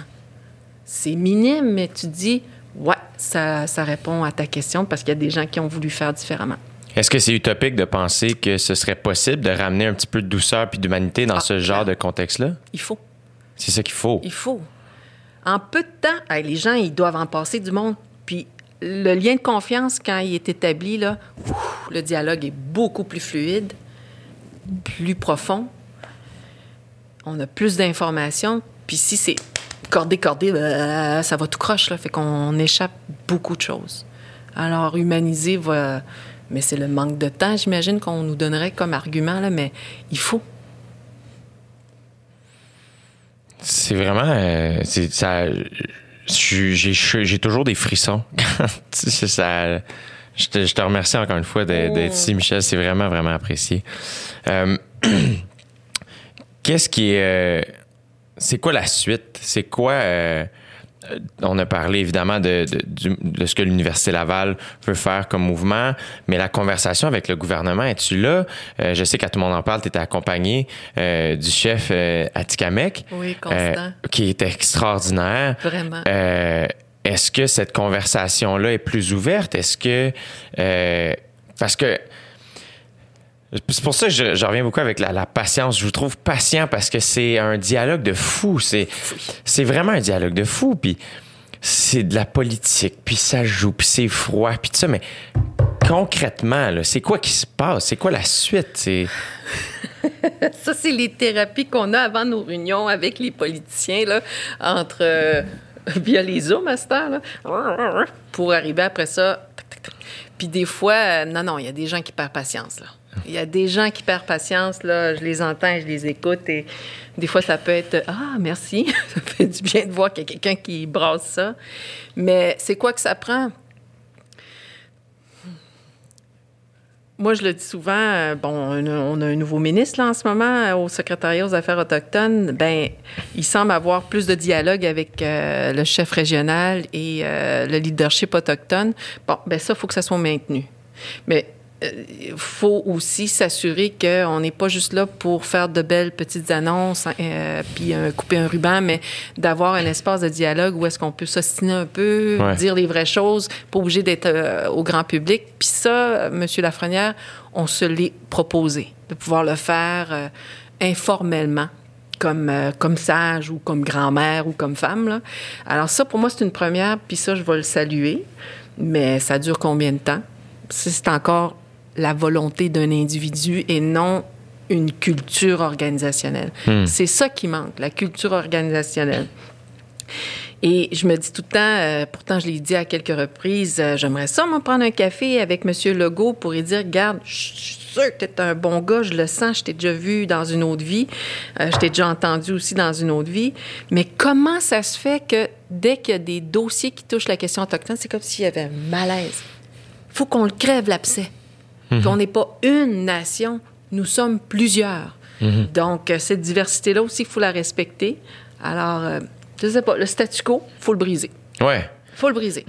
C'est plate que cette conversation. en fait, euh, c'est iné- c'est inévitable que cette conversation-là passe par le politique, mais le politique est tellement là pour être réélu que malheureusement, euh, des fois, on en oublie justement l'humain, je trouve, de revenir à la réalité de la souffrance, la réalité de- qui se passe en- dans les réserves et autour, et de voir que il, il faut, il faut Ouais. arranger ça, il faut fonctionner ça, il faut rallier ça.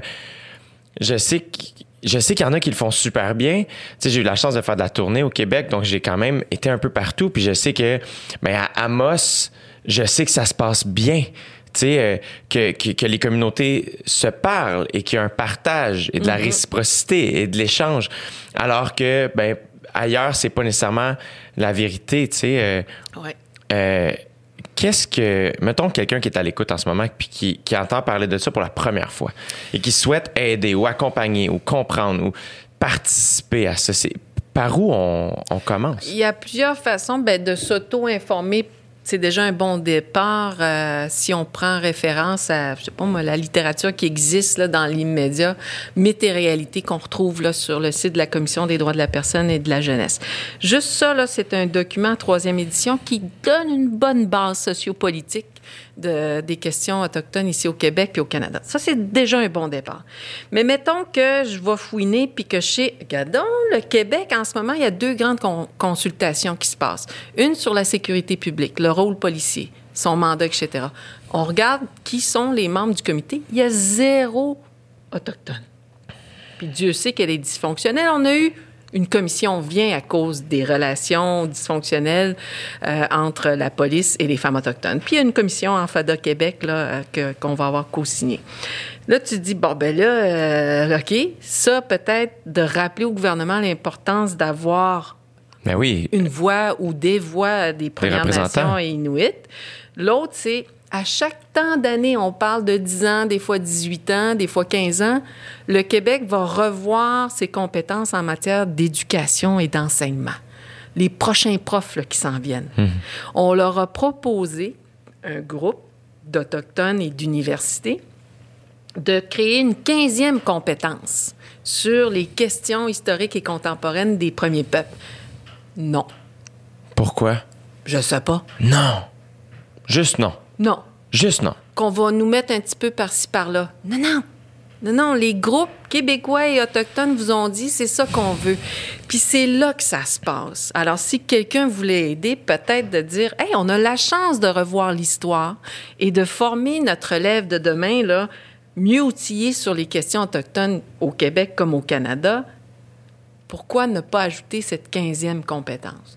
Alors, le Conseil en éducation des Premières Nations, le CEPN, a parti cette démarche-là. Puis, je me disais, ah! Alors, j'ai même dit au ministre Lafrenière, vous avez là l'opportunité d'être différent des autres, de faire votre marque dans l'histoire.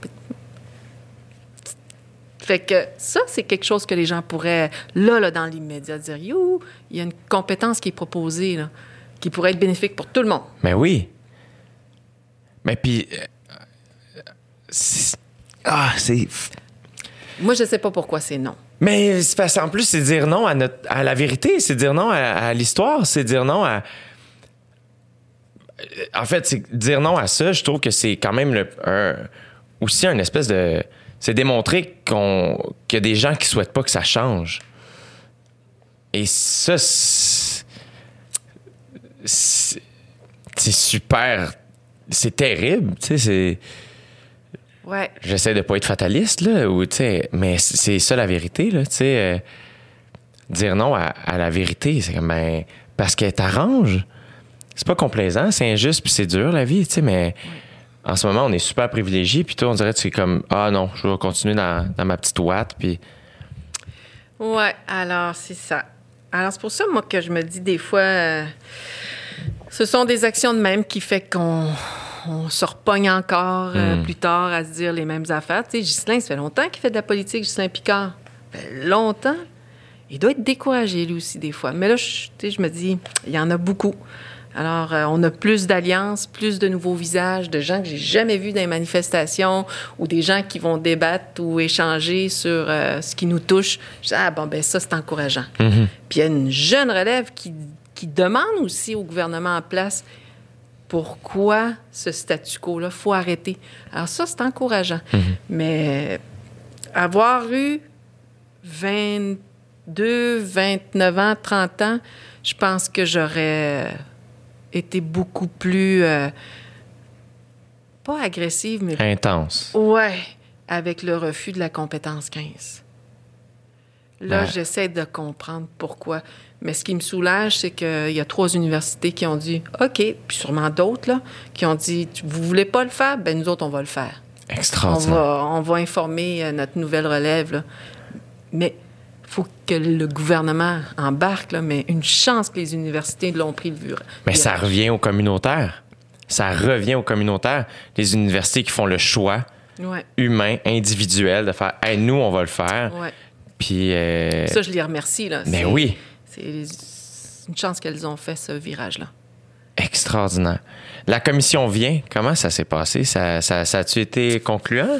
Ben, pour ma part, d'où je suis, moi, euh, j'ai beaucoup euh, de respect pour les gens qui ont travaillé à l'intérieur, même si on sait que c'est difficile. Euh, c'est pas évident, c'est pas parfait, peu importe national où vient. Là.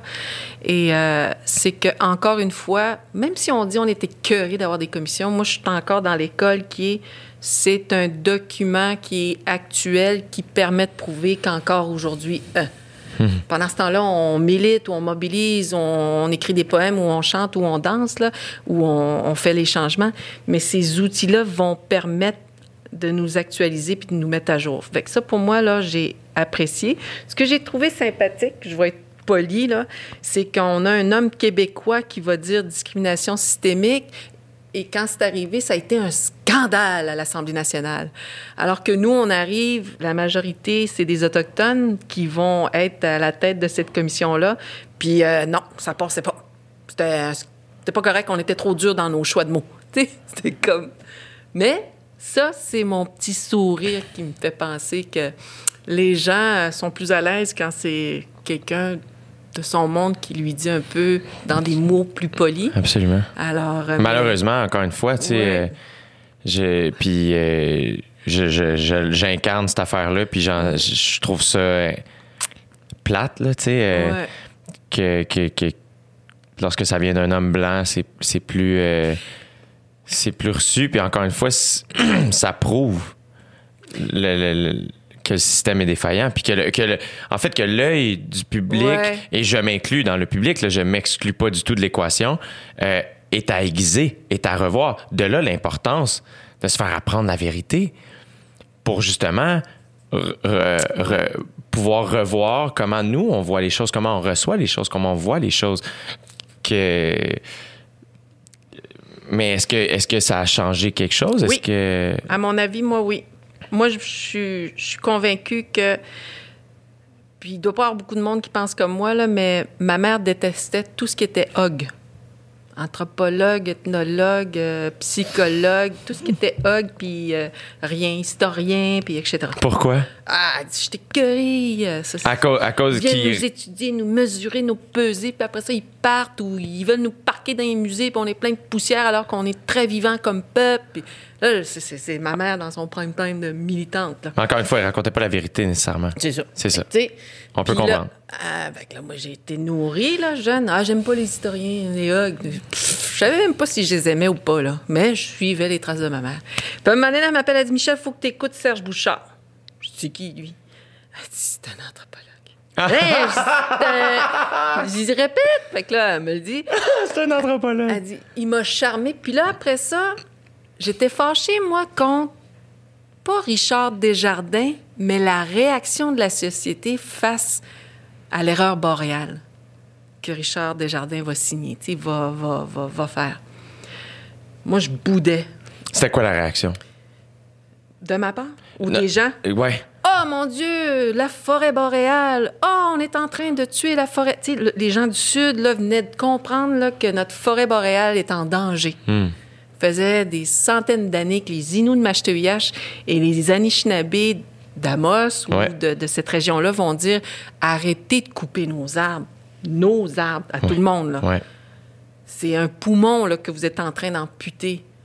Ah, les militants, ah, les chialeux, ah, les, ceux qui font des barricades. Et là, Richard va arriver, puis tout le monde est charmé, scandalisé, et il y a une mobilisation sociale qui se fait autour de tout ça. Parce que ça vient d'un homme blanc encore. Oui, j'étais fâchée, pas contre lui, mais ce type de réaction-là. Puis là, ma mère m'explique après ça son virage. Elle dit Mon Dieu, tous nos amis anthropologues, Rémi Savard, euh, là, elle nomme toute sa gang d'amis qu'elle a connus, québécois et québécoises. Elle dit ben, ils nous ont aidés à nous réapproprier ce qu'on nous a enlevé comme savoir à cause de leurs recherches. Nous, on est trop maganés, on n'a pas fait ces recherches-là. Maintenant, on peut les faire. Puis c'était son mea culpa, j'imagine, ou sa- son, son pardon envers M. Bouchard. Puis je l'ai écouté, je dis, ben c'est vrai. Et là, c'est là que j'ai vu que quand un Québécois ou une Québécoise va faire un exercice de sensibilisation à son monde, puis que ça a un impact comme on aimerait que ça l'ait si c'était nous, tant mieux. Mais ça revient à tantôt quand tu me dis merci. On dirait qu'il y a une partie de moi qui fait. On dirait que je veux. Oui. C'est gentil que tu le dises, mais je te le rends parce que. Euh, Puis tu vois, c'est drôle. J'en parlais avec Nick, mon technicien, à- à- juste avant que tu arrives. Euh, tu sais, j'ai fait la couverture du L Québec. Et euh, il y a des membres de la, communauté LGBTQ+, euh, qui trouvent ça plate qu'ils qu'ils ont qu'ils aient pas été mentionnés. euh, parce que moi, les gens je vais dire célébrer, là, c'est un peu intense, là, mais a- la majorité des gens m'ont célébré. euh, ils trouvent ça beau, ils trouvent ça charmant que j'ai porté des attributs dits plus féminins, que j'ai du vernis, que je colore mes cheveux. Et, euh, et je comprends, c'est sensiblement la, la même chose que tu me racontes, qu'il y a des membres de la communauté LGBTQ+, plus qui ont souffert, qui se sont fait martyriser pour les mêmes raisons qu'on me célèbre. Oui. Et ils trouvent ça injuste que j'ai pas juste salué ça, que j'ai souligné ça. Et, euh, et je profite de l'occasion pour dire que je m'en excuse parce que euh, après ça aussi, bon, c'est un médium qui est écrit, le magazine, qui fait en sorte que moi, ça a été une conversation comme ça que j'ai eue. Et après ça, évidemment, ben, c'est pas cette conversation-là qui se retrouve Nécessairement. nécessairement. écrite, ouais. Après ça, je trouve que l'article est vraiment génial. Puis le L a été extraordinaire. Je, je prends la responsabilité qui me revient.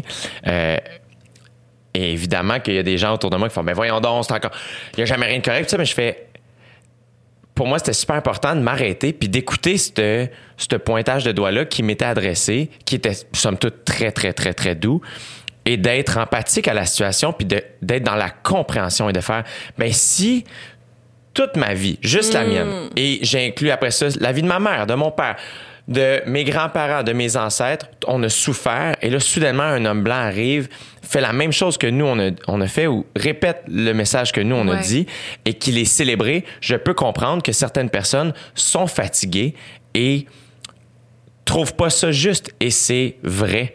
Après ça, je, le, je souhaite que euh, Richard Desjardins vous ait aidé à, à faire Oui. avancer la cause. Oui, puis- c'est un allié. C'est comme ça, moi, je le vois. mais c'est la raison pour laquelle je, je te dis merci à toi Ouais. et, et- et que je, je tiens à. J'apprécie que tu me dises merci, mais pour moi, il m'est pas adressé à moi du tout, du tout, du tout. C'est toi qui, qui a eu la générosité de venir t'asseoir avec moi pour le temps qu'on a discuté, qui est venu m'éduquer, éduquer mon public à- avec que de la générosité, de la patience. Euh, c'est euh, c'est à moi de te remercier et à remercier euh, toute ta communauté. Et je souhaite profondément Oui. que ça, ça aide à quelque part. Euh, mais pour moi, j'ai. Je sais même pas plugger le micro. Là. Fait que si c'était pas de Nick, c'est Nick qu'il faut remercier. Si c'était pas de Nick, cette conversation-là serait pas entendue. Donc, Wow. euh, pour moi, le merci te revient à toi, Michel. Super. T'es vraiment, vraiment. J'ai, euh, ça a été un moment super spécial pour moi. J'espère que, j'espère que tu t'en réjouis. Ah oui. Oui. euh, est-ce que, est-ce que, y a- je- je- merci, je, je te le dis, mais merci vraiment d'avoir accepté l'invitation. C'était super important pour moi. Super. Euh, donc, j'en suis vraiment ému. J'ai des frissons depuis le début. Euh, mais je te laisse le, le mot de la fin. Je sais pas si tu veux conclure d'une manière ou d'une autre. En quelques secondes, euh, merci, merci. Puis s'il y a quelqu'un ou quelqu'une qui, qui, qui dit, ben moi, je vais faire quelque chose ou j'ai envie, faut juste pas avoir peur, faut être patient. Ça marche pas toujours du premier coup. Puis belle leçon de vie de ta part que oui, il faut pas parler à la place de, mais avec. Puis euh, si on a la chance d'avoir euh, de l'influence puis de pouvoir euh, être des alliés, moi c'est c'est c'est on a besoin, on a besoin de ça parce que moi je suis fatiguée. Hein? Tu l'as vu, j'ai pleuré tantôt, tu l'as entendu. Je suis fatiguée, puis c'est correct. Mais en même temps, euh, plus on est nombreux, mieux c'est. Puis mon fils t'a écouté. Mes jumelles, euh, ils sont fiers de toi, comme bien d'autres jeunes. Alors, cette magie-là, là, c'est pour eux autres aussi. Puis ça, c'est précieux. C'est précieux. Puis euh, s'il n'y avait pas de COVID, là, je t'aurais donné un extra méga câlin. Là, euh, Ça m'aurait fait t'ai reconnu pour ça à l'enquête, alors il va être virtuel. Ça m'aurait fait grand, grand, grand plaisir, Ouais. Michel. Michel Odette, t'es vraiment spécial. Merci profondément. Longue vie Merci. et prends bien soin de toi.